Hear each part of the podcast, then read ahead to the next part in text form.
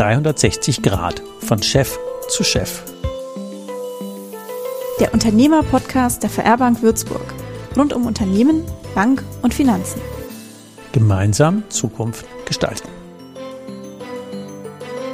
Lass deine Leute endlich in Ruhe konzentriert arbeiten. Das ist ja ein frommer Wunsch von ganz vielen und für viele. Und genau das machen wir heute zum Thema mit Vera Starker, die ähm, sich in dem Thema extrem gut eingearbeitet hat und natürlich das passende Buch dazu geschrieben hat. Und erstmal ganz herzlich willkommen, Vera, bei uns hier im Podcast. Ja, herzlichen Dank für die Einladung.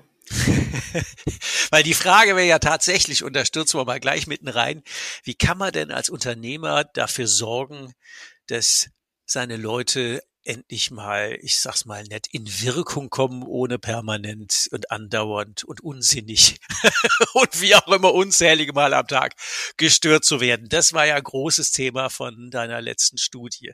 Erzähl mal, wie das geht. Also grundsätzlich muss man sagen, äh, geht's den Unternehmern ja nicht anders. Wir haben ja, in der genau. Studie gesehen, dass Multitasking und Fragmentierung, also sprich Arbeitsunterbrechung, äh, in der Hierarchie nach oben hin ansteigt. Das heißt, wir müssen diese Frage in der Tat für alle beantworten, äh, für alle Hierarchieebenen, für alle Tätigkeiten und netter Punkt, sorry, aber mit nach oben hin ansteigt, das hat man ja fast überhört. Also je höher man kommt, desto mehr wird man gestört. Das wäre das. Ja, ja genau. Sorry, jetzt wieder weiter. Ja, das ist quasi eingepreist im Moment und äh, wir sagen halt, das muss bitte nicht so sein. Ich werde auch nachher noch erklären, warum das gerade für äh, Menschen in Entscheiderpositionen so so unglaublich schwierig ist, weil das viel mit Entscheidungsqualität, Problemlösungsqualität ähm, zu tun hat. Also wir fangen immer an, den Unternehmerinnen und Unternehmern erstmal zu erklären, was passiert eigentlich im Gehirn, wenn wir mhm. so arbeiten, wie wir es jetzt tun. Und warum ist das eine Verwechslung von beschäftigt sein und produktiv sein? Oh, guter Punkt. Mhm. Ja, und der Unternehmer, Unternehmerin an sich interessieren sich ja für Produktivität und das ist übersetzt in die Psychologie Wirksamkeit. Mhm. Du hast, du hm? hast ja, um, um auch mal noch für unsere, für unsere Hörer dich ein bisschen äh, besser in Szene zu setzen, du bist ja nicht nur selber äh, Multi-Unternehmerin, sondern du forschst und schreibst und berätst und hältst Vorträge zu dem Thema. Du bist ja da ähm, aus mehreren Richtungen äh, vorerfahren. Und das ist ja, glaube ich, ein guter Punkt, weil es nicht aus der Theorie, sondern aus der Praxis mhm. kommt und du das denn ähm, auch in einer ganzen Buchreihe umgesetzt hast. Äh, wie ist denn das in einzelnen Branchen und einzelnen Themen und so? Und das ist ja ein spannender Fokus, dass das überall so ist. Das haben wir in der Studie auch gesehen. Wir haben in 25 Unternehmen aus zwölf unterschiedlichen Branchen gemessen, weil wir gerade genau sehen wollten, unterscheidet sich das eigentlich? Ja, und wir haben Nuancen. Also in den Medien ist es am schlimmsten. In Medien haben wir eine Unterbrechungsquote von alle zwei Minuten. Ja, Klammer auf, die wissen eigentlich nicht mehr genau, was sie tun, Klammer zu. Ja. Ähm, und bei den Wirtschaftsprüfern zum Beispiel ist es ein bisschen besser. Wir hatten auch ein produzierendes Unternehmen dabei. Also wir haben wirklich sehr unterschiedlich gestreut. Und wir haben gesehen, im Schnitt kommen wir auf alle vier Minuten, die die Menschen unterbrochen werden. Äh, das hat sich nicht viel gegeben, mal zwei Minuten mehr, mal zwei Minuten äh, weniger. Und insofern ist das ein Thema, was branchenübergreifend wirklich anzusiedeln ist. Und jetzt bist du ja jemand, so habe ich dich ja kennengelernt, der nicht mit oberflächlichen Dingen zufrieden ist, sondern so lange forscht, bis man an die Grundsätze kommt. Und da wäre ja die spannende Frage auf gut Kölsch, und was mäht man da jetzt mit? wie geht man denn da jetzt mit? Also zu gut Deutsch, wie geht man denn da jetzt mit um, dass man einfach ähm, in Ruhe arbeiten kann? Oder bevor wir die Frage beantworten, wäre es vielleicht ganz gut, aus der Studie das Ergebnis zu haben, wie viel Zeit und wie viel Geld kostet uns das denn, wenn wir uns selbst oder andere oder uns selbst unterbrechen lassen? Was ist denn also da unterm Strich der, der Schaden, der ganz ernsthaft und wirklich wirtschaftlich heavy entsteht? Das war ja unsere ähm, Forschungshypothese, dass wir gesagt haben, wenn wir das mal wirklich mit digitalem Tagebuch nachvollziehen können, also nicht mhm. so ein gefühltes Ergebnis, sondern ein hart mit, mit, mit, mit aufgeschriebenen Strichen pro Unterbrechung, einem hart gemessenen Ergebnis. Ähm, und wenn wir da einen Business Case drunter legen, also durchschnittliche Gehälter von Statista, mhm. ähm, sehr konservativ herangegangen, was entsteht eigentlich für ein wirtschaftlicher Schaden, weil man muss sich vorstellen, wenn man unterbrochen wird, braucht das Gehirn Refokussierungszeit, mhm. bis wir wieder angekommen sind. Und äh, die dauert zwischen 15 und 28 Prozent der Aufgabe dauert sie länger. wenn wir unterbrochen werden. Je komplexer die Aufgabe, umso länger. Mhm. Kann man sich recht einfach vorstellen. Wir sind sehr konservativ von 15 Prozent ausgegangen ähm, und haben gesagt, wir nehmen mal wirklich den untersten, untersten Wert und sind auf 114 Milliarden ähm, gekommen, die das kostet. 114 Milliarden nur in Deutschland. Nur in Deutschland.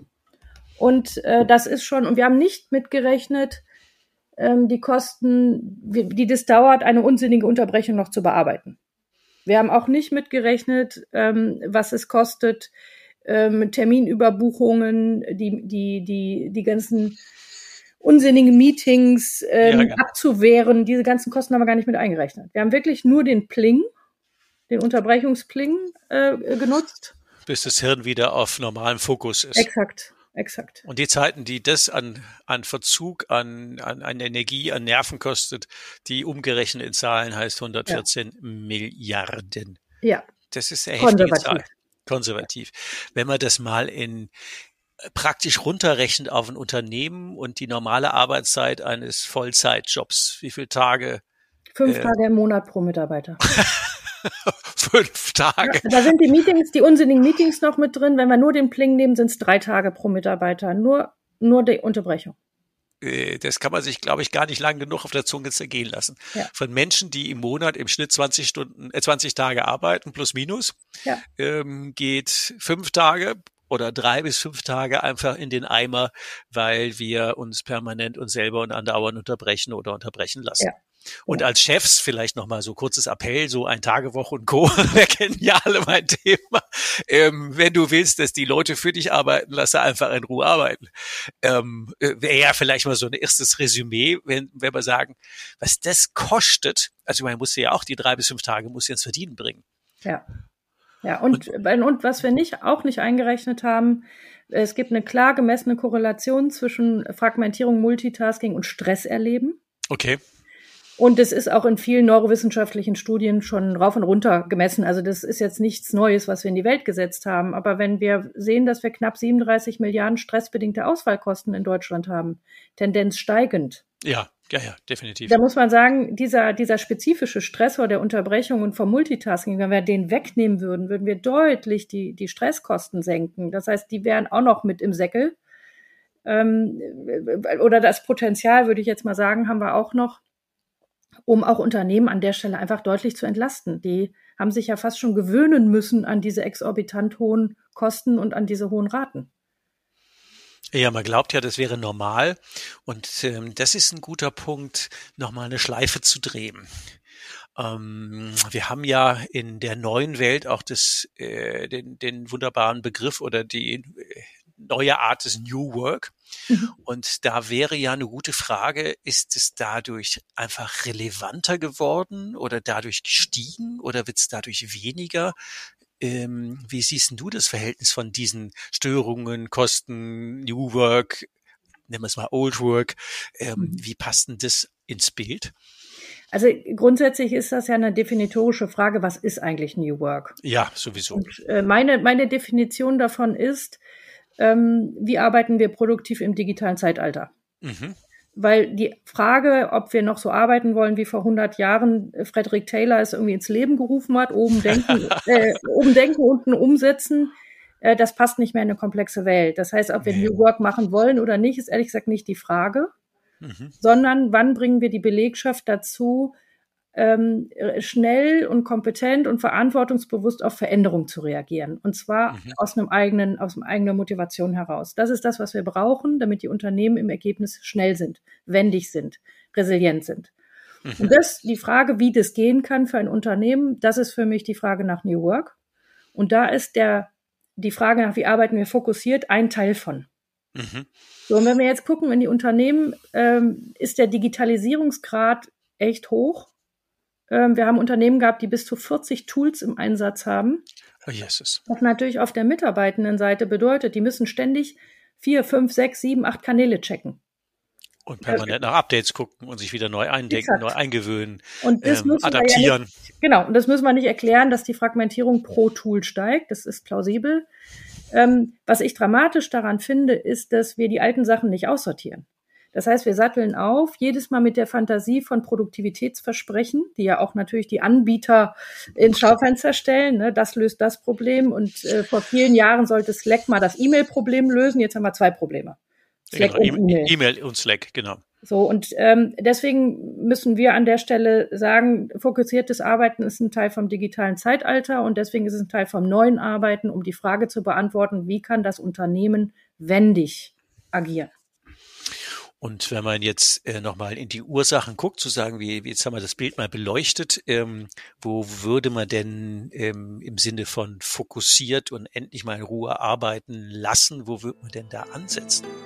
360 Grad auf ein Wort.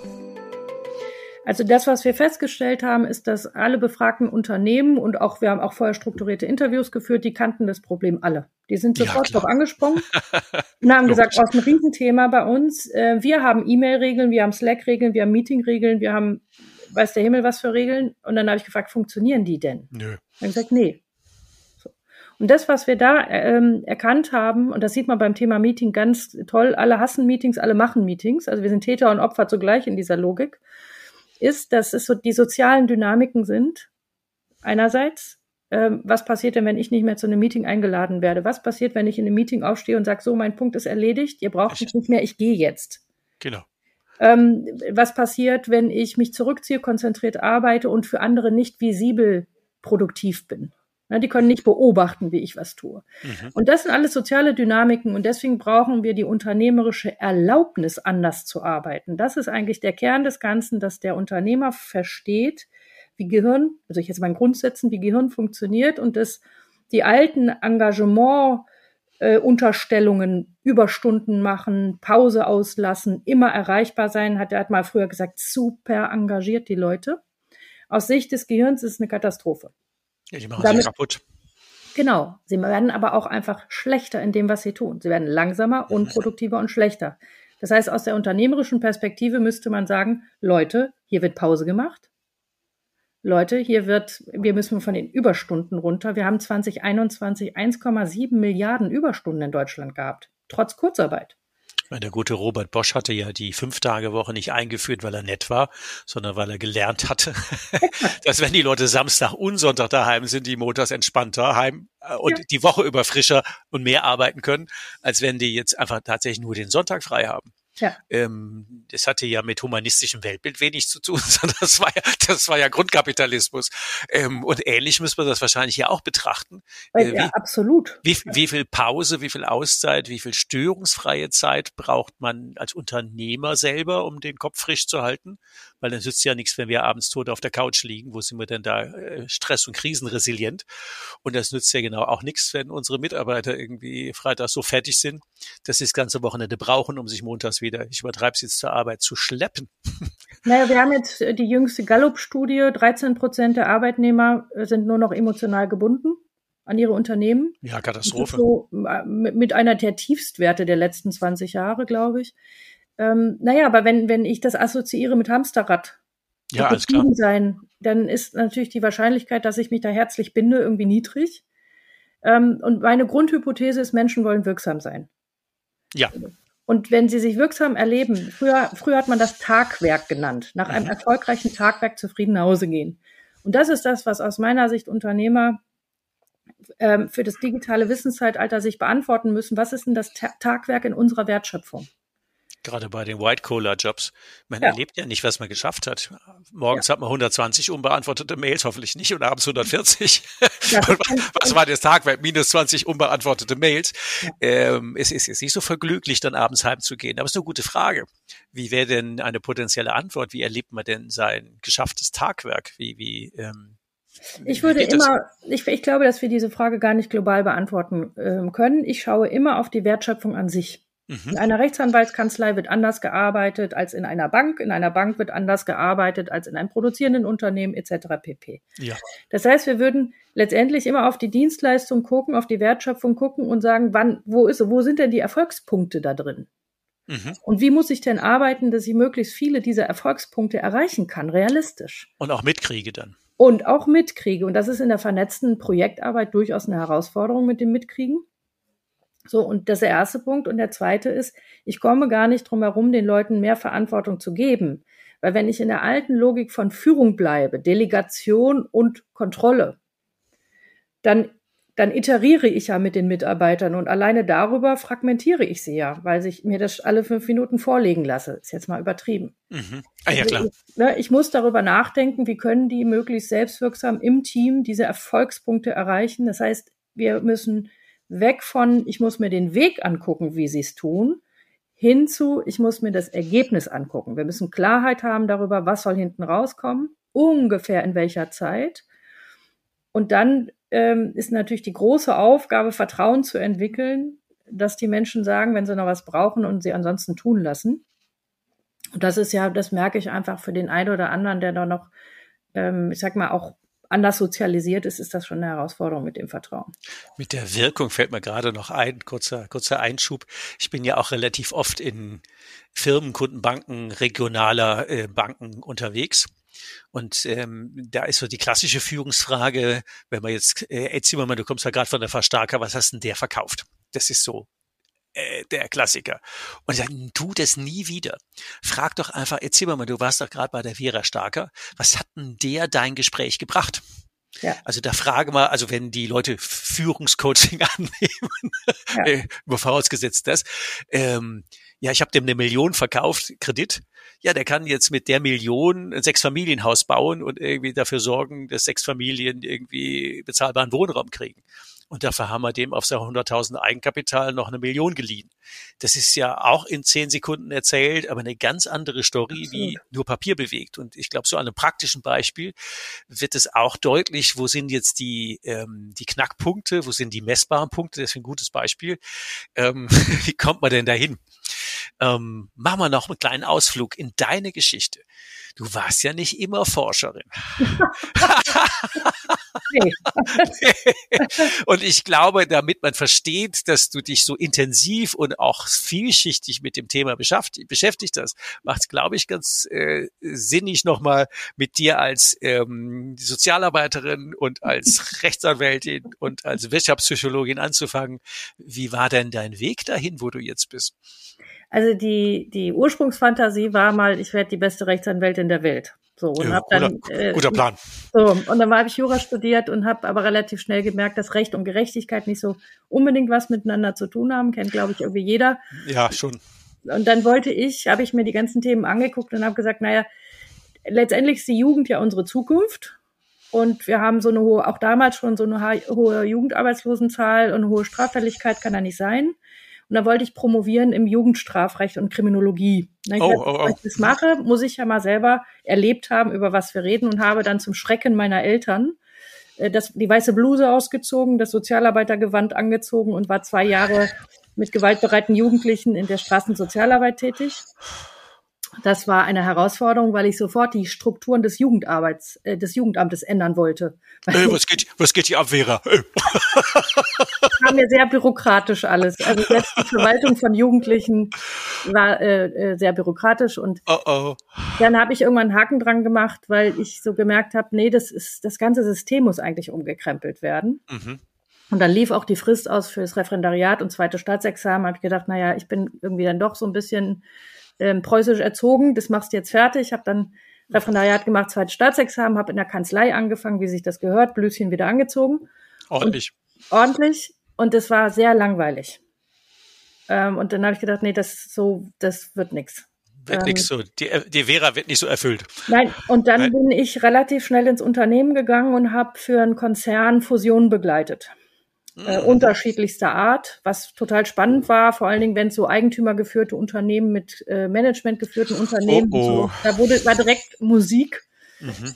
ähm, und habe das eine Weile gemacht und habe dann eigentlich so gedacht, na viel spannender ist ja, warum die Leute nicht miteinander arbeiten, obwohl man rechtlich einen, einen lupenreinen Betriebsübergang gemacht hat. Ja, bestimmt. So. Weil es andere Kulturen sind, das passt gar nicht. Und das fand ich Sie so interessant. völlig anders. Mhm. Und dann habe ich angefangen, das Pferd zu wechseln, habe ähm, hab nochmal studiert, ein MBA in systemische Organisationsentwicklung gemacht. Das hat mir noch nicht gereicht. habe ich nochmal studiert, Wirtschaftspsychologie.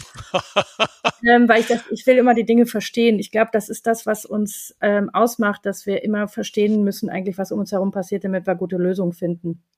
Und dann war der Weg vorbezeichnet. Dann habe ich Unternehmen in Veränderungsprozessen begleitet und wollte verstehen, warum so viele dieser Prozesse scheitern.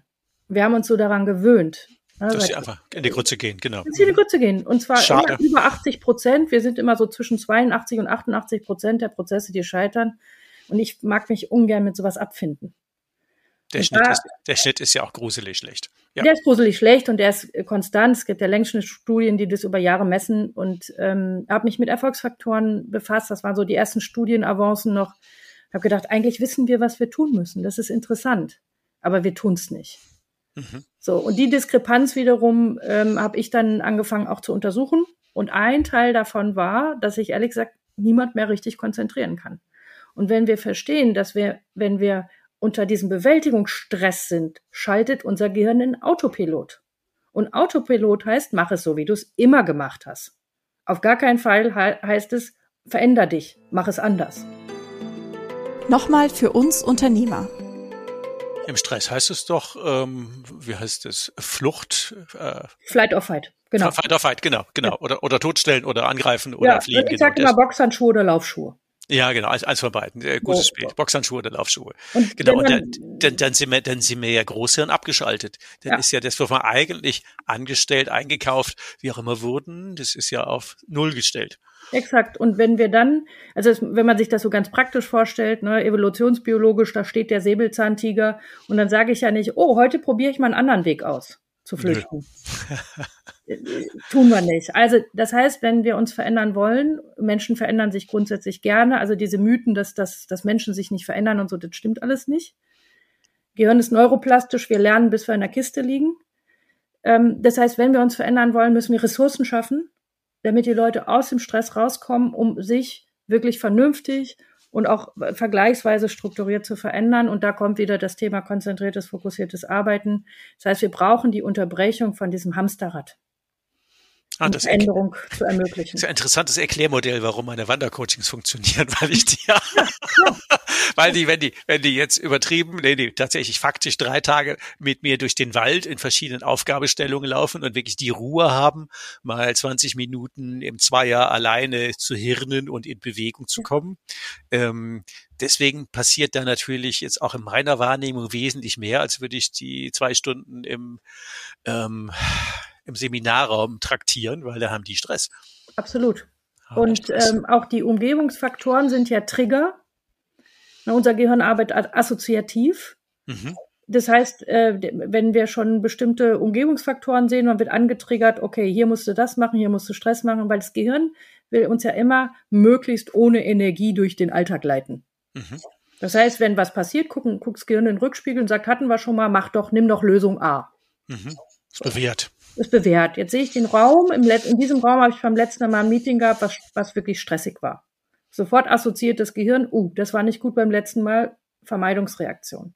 Und das sind Sachen, die gehen in Millisekunden. So schnell können wir gar nicht, äh, kann unsere Großhirnrinde das gar nicht reflektieren. Das kommt aus dem Zwischenhirn. Das Und heißt, außerhalb, außerhalb der, der aktiven Gestaltbarkeit. Ja, ja. Und äh, zumindest der Bemerkbarkeit, mhm, würde okay. ich mal sagen. Weil es ist gestaltbar, aber dafür muss ich es in die Wahrnehmen. andere Hirnhälfte holen. Mhm.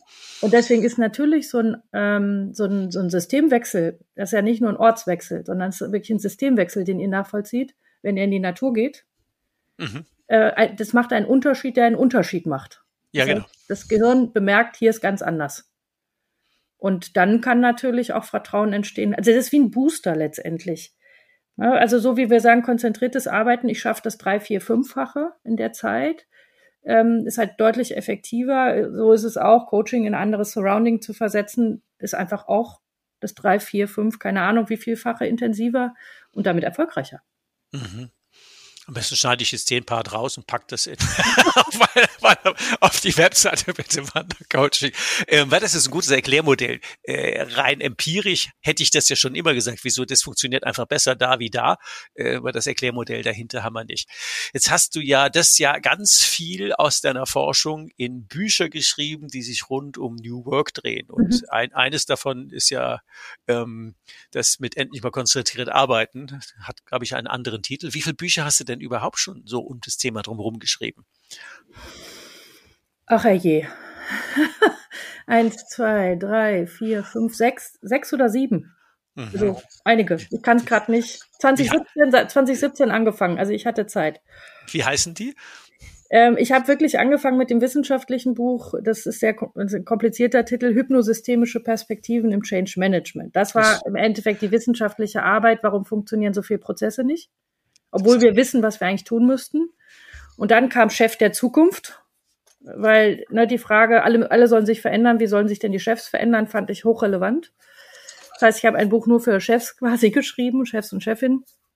Und dann ging das los mit ähm, endlich wieder konzentriert arbeiten. Und dieses Buch heißt so, weil das der meistgehörteste Satz war in den zwei Jahren, wo wir Interviews geführt haben und geforscht haben, haben die Leute gesagt, wenn ich mich endlich mal wieder konzentrieren könnte. Das ja. kam mit einer solchen Leidenschaft und einem solchen Leidensdruck, dass wir gesagt haben, das Buch muss so heißen. Ja, definitiv. Das andere hätte ich nicht aus dem Regal gezogen, aber endlich mal wieder konzentriert arbeiten, das hätte wahrscheinlich sofort den Weg in den Einkaufskorb gefunden. Ja. Ja. Genau. Und ähm, letztendlich, ich glaube, dass wir alle nicht das Patentrezept für die Zukunft haben. Ähm, das, das, auch wir haben die Weisheit nicht mit Löffeln zu uns genommen. Aber das, was man machen kann, ist, dass wir den Unternehmerinnen und Unternehmern eine saubere Grundlage bieten. Auch eine wissenschaftlich fundierte Grundlage bieten, dass sie ihren Weg in die Zukunft gut finden können. Mhm. Ja, also ich, ich, äh, diese verkürzten Diskussionen, machen wir Homeoffice ja oder nein, ist ein ganz gutes Beispiel. Ja, die, die Unternehmer, die Homeoffice machen, kriegen alle grünen Daumen. Die, die sagen, nee, kein Homeoffice, kriegen alle Daumen runter. Ja. Es wird binär diskutiert zwischen Ja und Nein und es wird nur diskutiert aus der Frage von Flexibilisierung und diesem vermeintlichen New Work. Für mich heißt neues Arbeiten zu sagen, in dieser Frage, wie entscheiden wir denn das mit dem Homeoffice? Und erstmal müssen wir aus der Wertschöpfung heraus gucken. Ist es aus der Wertschöpfung, die wir hier machen, heraus richtig und für den Kunden gewinnbringend, mhm. wenn wir Homeoffice zulassen? Erster Punkt. Mhm. Zweiter Punkt. Wir müssen aus der psychologischen Perspektive gucken, wann entsteht denn Bindung in Teams? Weil wir müssen doch die Teams miteinander in guten Kontakt bringen. Die sollen doch eine gemeinsame Aufgabe lösen. Ja, die müssen sich riechen, schmecken, fühlen, erleben. Absolut. So, das heißt, ich habe eine psychologische Fragestellung, wann entsteht Bindung? Und wir haben ganz klar gesehen, ein minimaler Anteil der Beschäftigten will überhaupt dauerhaft im Homeoffice arbeiten. Wir haben sehr viele negative Effekte vom dauerhaften Homeoffice arbeiten. Und ja, online, online ist zu, zu, zu, zu künstlich. Ja. Das, das, das, da fehlt einfach das, der menschliche Aspekt. Ja, und der dritte Faktor ist dann die Flexibilisierung.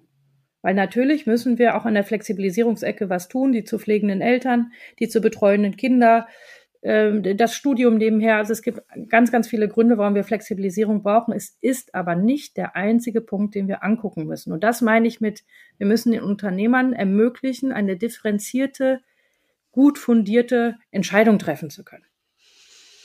Das hört sich gut an. Du bist ja auch in Unternehmen persönlich tätig. Mhm. Ähm, das ist ja eine sehr komplexe Welt, die du da ähm, anteaserst. Mhm. Wie, wie kann man sich denn vorstellen, wenn du in ein Unternehmen gehst, dass du ähm, da einen Unterschied machst? Wie, wie funktioniert das ganz praktisch? Ich muss, das Erste, was ich verstehen muss, und deswegen unterhalte ich mich auch erstmal nur mit dem Unternehmer oder der Unternehmerin, weil ich erstmal verstehen muss, wo möchte diese Person hin. Mhm, klar, wichtigste Frage.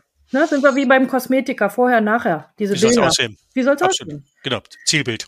So, und wenn ich das schon nicht verstehe, dann bleibe ich so lange, bis ich es verstanden habe oder rausfliege. Also so. Sehr gut. Und, Guter Punkt. ja. Naja, und wir, wir haben häufig einfach die Zielbilder in Zahlen nur. Ja, wir wollen Y Prozent des Marktanteils von Z haben. Ja, das nützt nichts. Und dann sage ich, was, was, und, was, und was, was bringt das? Ja, genau. Was, was, was tut das für, für dich?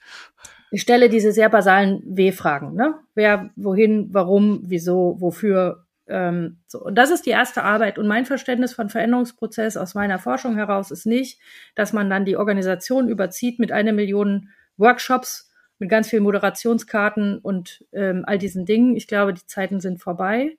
Mein Verständnis ist, die Unternehmer, Unternehmerinnen darin zu unterstützen, dass sie selber diese Veränderung umsetzen können.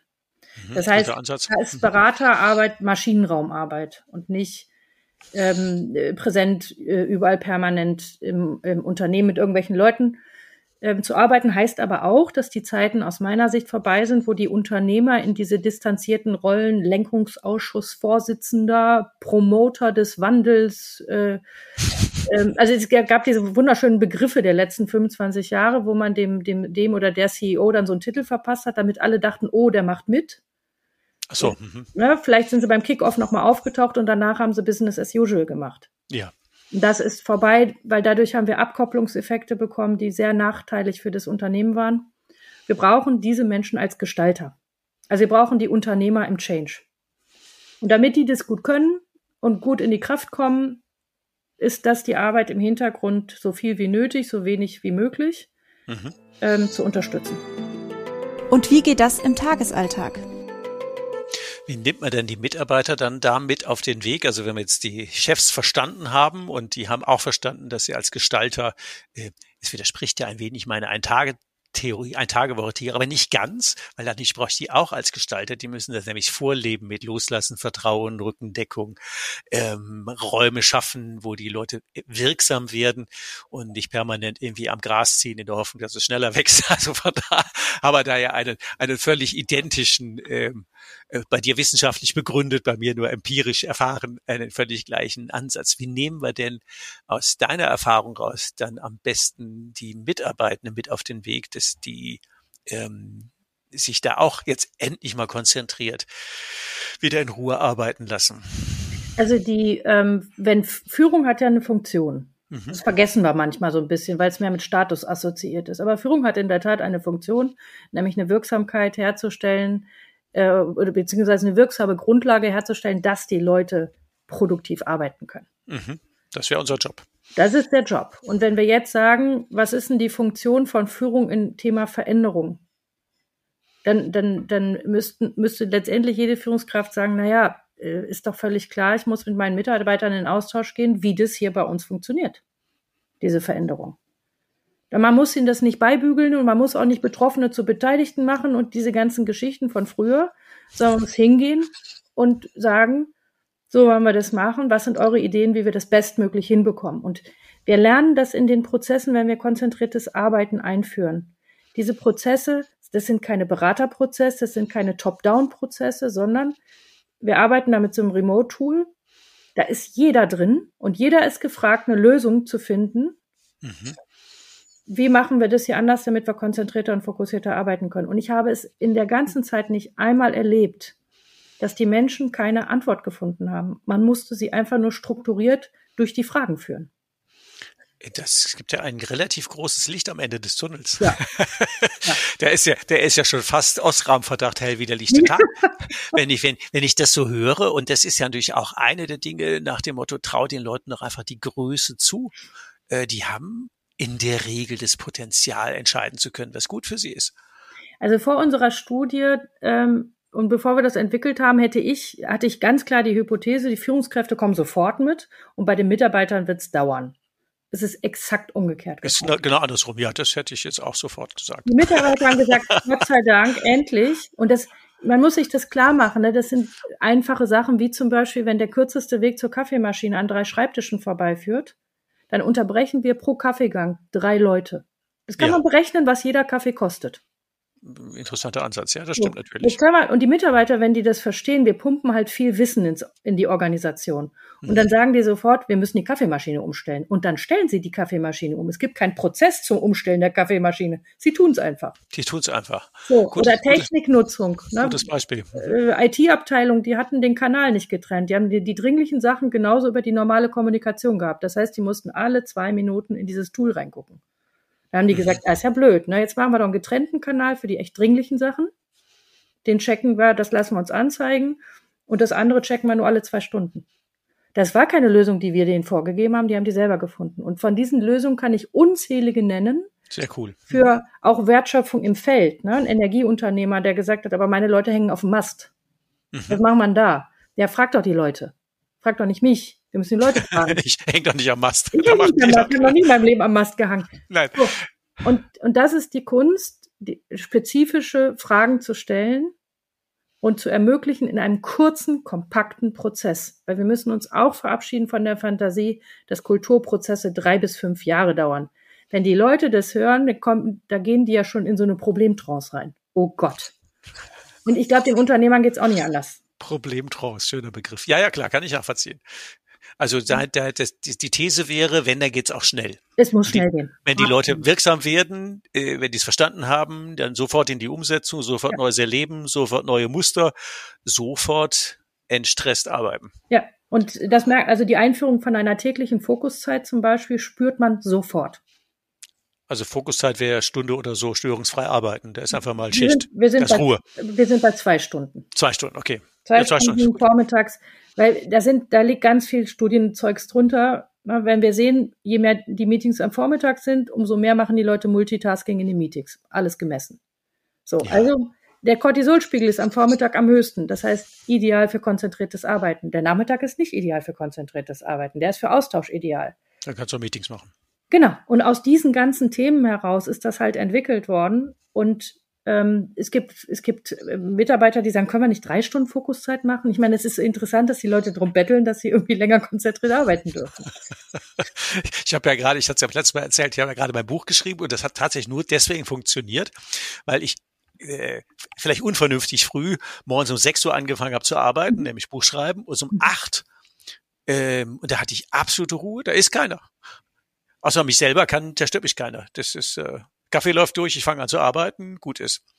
Und ab acht kommt ja der normale Trubel, da rennen irgendwelche Ja. Leute durchs Haus äh, und was auch immer so, was so passiert. Und diese zwei Stunden, wenn ich die nicht einfach konsequent jetzt, ah, weiß ich nicht, zwei Monate genutzt hätte, hätte ich das Buch nicht fertig geschrieben. Ja, und das ist, äh, genau, und das ist der Punkt, dass wir dann den im Unternehmen sagen, wa- was ist die Konzentration, der ge- konzentrationsbedürftige Anteil an eurer Wertschöpfung?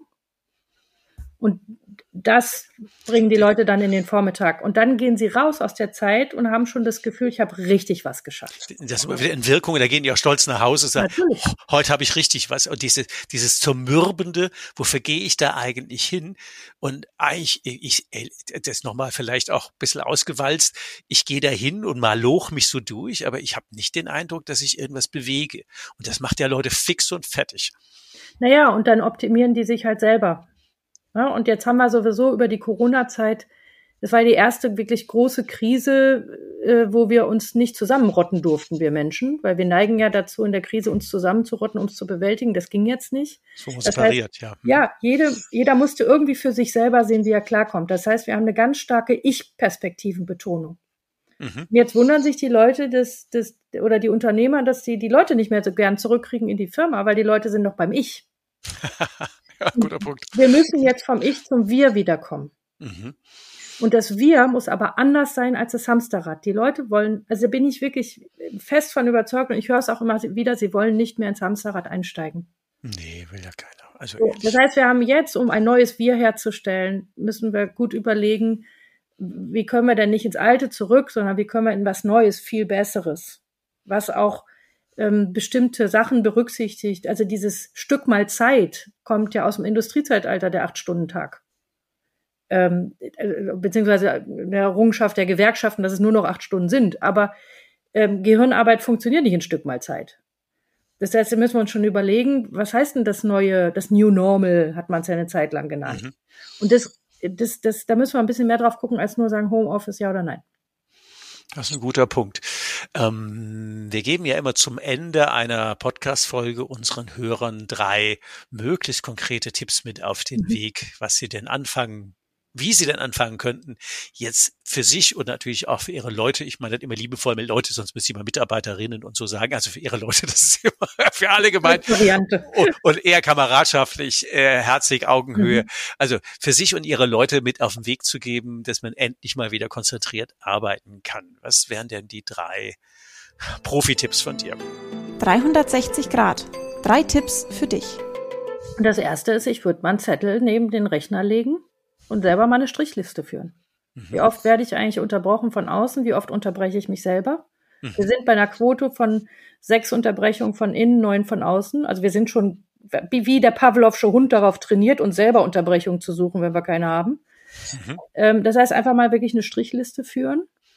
Und ähm, ich würde auch immer Gespräche führen, mal im Team, zu sagen, ist das ein Thema für euch? Wo vermisst ihr das? Was wäre für euch wichtiger? Was könnten wir hier verändern? Also die sehr früh schon da ins Gespräch gehen. Und das dritte ist wirklich selber mal ausprobieren. Fokuszeit ausprobieren und äh, Pause machen, ausprobieren. Und Pause machen heißt nicht draußen dann ins Handy gucken, ins, so irgendwas checken. Also Handy wirklich gar, am besten gar nicht mitnehmen, sondern schön in der Sonne sitzen und den neuesten Film für Arnold Schwarzenegger irgendwie diskutieren. Also falls er noch Filme macht, weiß ich nicht. Aber, Keine Ahnung, aber etwas anderes tun, was ja. jetzt nicht schon wieder Arbeit ist, in Anführungszeichen ja. Arbeit, sondern äh, nur eine andere Art von Arbeit, sondern ja. äh, einfach was völlig ja. äh, völlig anderes, das wirklich das Hirn abschalten kann. Genau, beziehungsweise, das ist das Interessante, das Hirn fängt dann erst richtig an zu arbeiten. Weil in, wenn wir Pause machen, also nicht bewusst Aufmerksamkeit lenken, so müsste man es sagen, fängt das Gehirn an zu vernetzen wie sonst was. Das heißt, der, das eigentliche Lernen findet statt, wenn wir nicht zielgerichtet denken.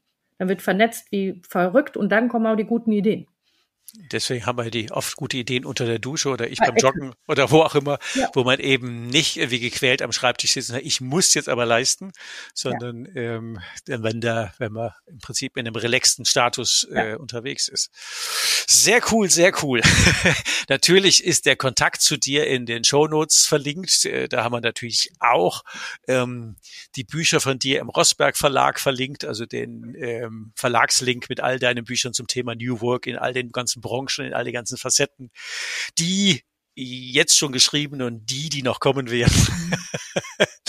du hast ja da noch einiges vor. Vielleicht da noch mal kurz einen Ausflug über welche Facetten von New York, äh, von New York, von New Work, von New York kann man auch schreiben, äh, von New, New Work, äh, hast du denn noch vor zu publizieren? Also dieses Jahr kommt auf jeden Fall noch das Handwerk. Mhm. Das ist das nächste, weil das aus meiner Sicht hoch, es ist systemrelevant, dass wir ja, über Handwerk definitiv. sprechen ähm, und Architektur. Wird oh, auch wow. Jahr äh, passieren. Auch das ne, in dem ganzen Thema Bauen liegt ja eine ganz, ganz, ganz große Lösung für viele der ähm, auch klimatischen Herausforderungen, die wir haben. Dass wir das ganze, den ganzen Bausektor neu denken und da gehören die Architekten dazu. Sie entwerfen häufig das, was andere bauen müssen. Und deswegen sind das jetzt die beiden nächsten Vorhaben für dieses Jahr. Also da ist der Link zum, zum Verlag schon mal gut. Und natürlich auch, der ist ja schon erschienen, der Link zu dem Artikel im Brand 1 ähm, wo ich ja drüber gestolpert bin, zu sagen, oh, mit Vera Starker muss ich dringend ein Interview führen. Einfach cooler Artikel, der mal die Dinge, äh, genau wie man das jetzt gemacht hat, anders beleuchtet mhm. und ähm, einen anderen Blick auf die Dinge gibt, die uns ja den ganzen Tag durchstressen. Also von daher sage ich ganz, ganz herzlichen Dank, Vera, für das tolle Interview und wünsche natürlich beim Schreiben toi, toi, toi, alles Gute und beim Durchdringen dieser ganzen Branchen und Auflösen der komplexen Problemchen. Ich danke dir recht herzlich. Alles Gute. Tschüss. Tschüss. Was brauchst du, um deine Zukunft mit uns gemeinsam zu gestalten? Abonniere uns, um keine Folge zu verpassen. Und leite den Podcast gerne an andere Unternehmer weiter, damit sie auch von den Tipps und Ideen profitieren. Die Links und Ansprechpartner mit Mailadresse findest du in den Show Notes. Wir freuen uns auf deinen Kommentar und deine Likes. Und jetzt noch ein Hinweis in eigener Sache. Neben unserem Unternehmer-Podcast bieten wir im Rahmen unseres Expertennetzwerkes VR 360 Grad eine Vielzahl an Coachings, Seminaren und Services rund um deinen unternehmerischen Erfolg. Den Link dazu findest du in den Show Notes.